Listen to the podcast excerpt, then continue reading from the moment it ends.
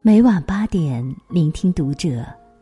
大家好，我是主播文雅，欢迎收听读者。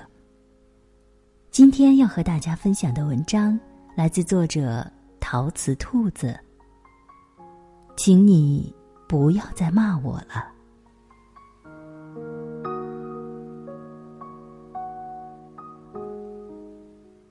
我学车的时候，曾经遇到过一个很凶的教练，几乎每一天的课程中，我们都是在他的指责和呵斥中战战兢兢的度过。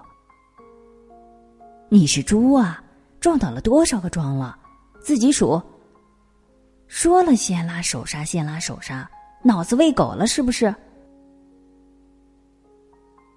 我们一起练车的几个人，大多都是二十几岁，正是面皮最薄、心气最高，却最没有社会经验的年纪。有男生气不过，跟他争吵乃至对骂，而这位教练也不啻用一些小手段。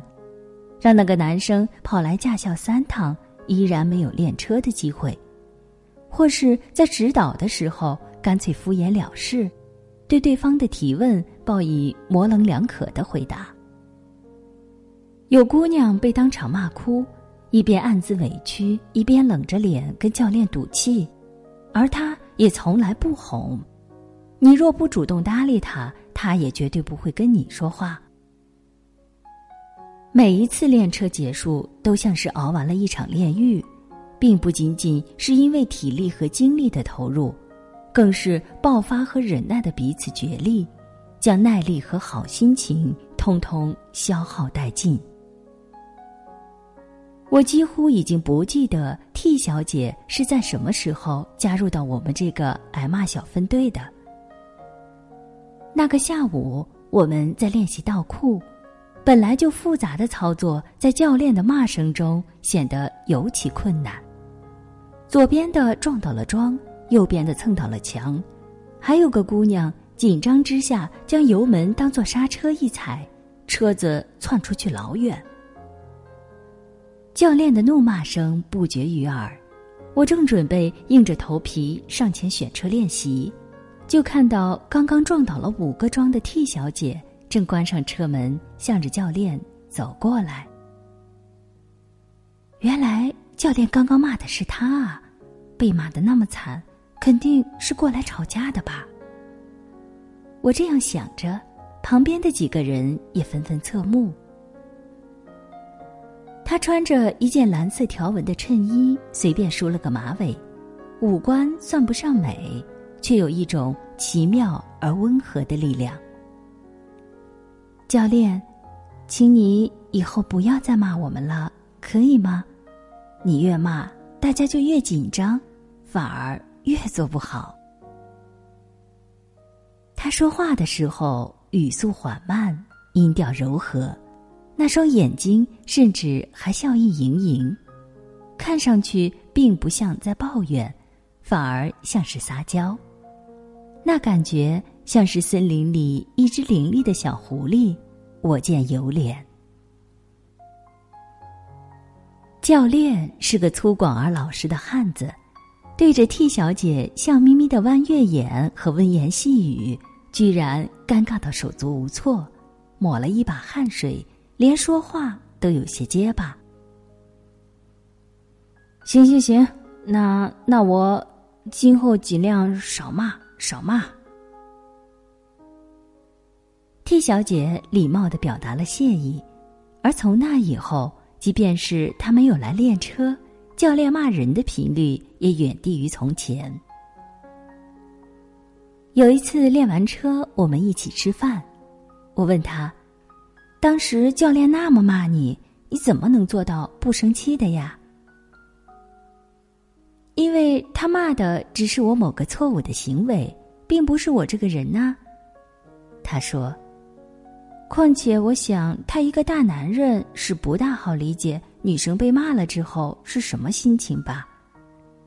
你有没有觉得，人际关系中很多的矛盾，并不是出自事实上的伤害，而是出自于猜测。他说：“教练总是骂我，一定很讨厌我吧？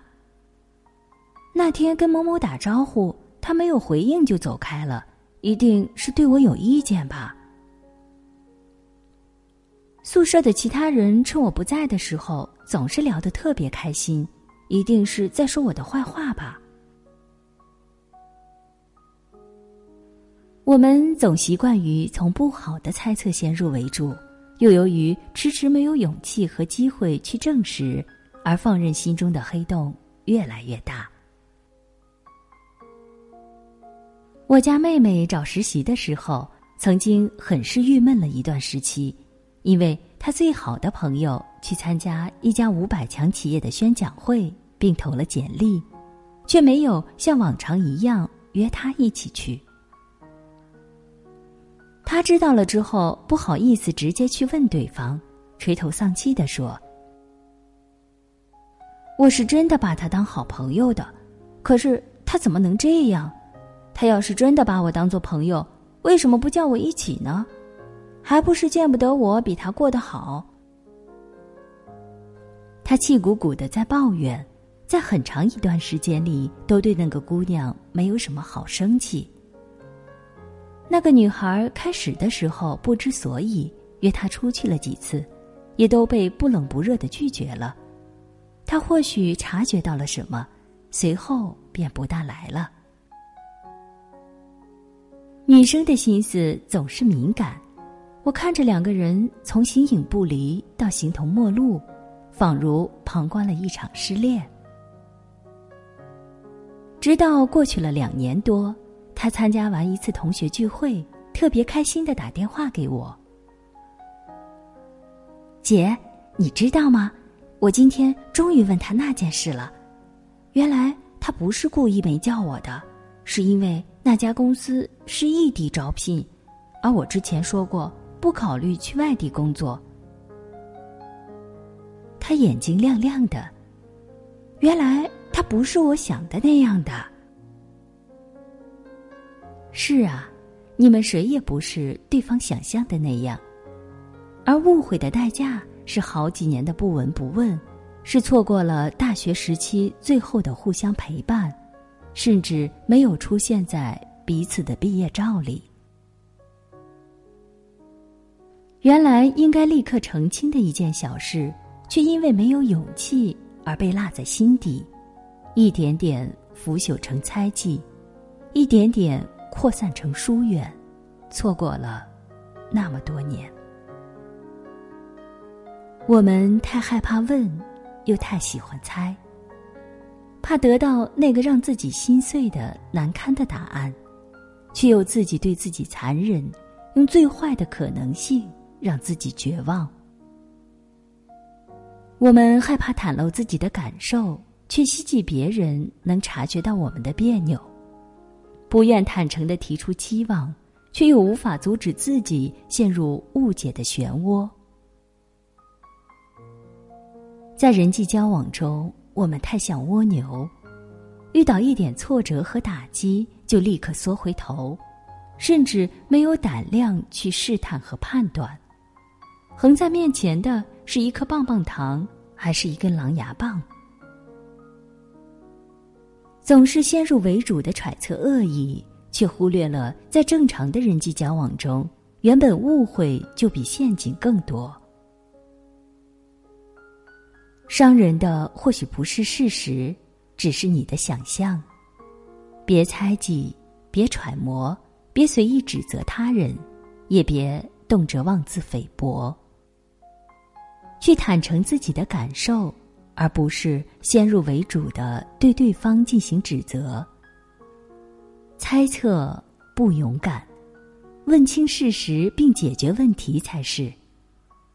勇气是个好东西，但愿你也有。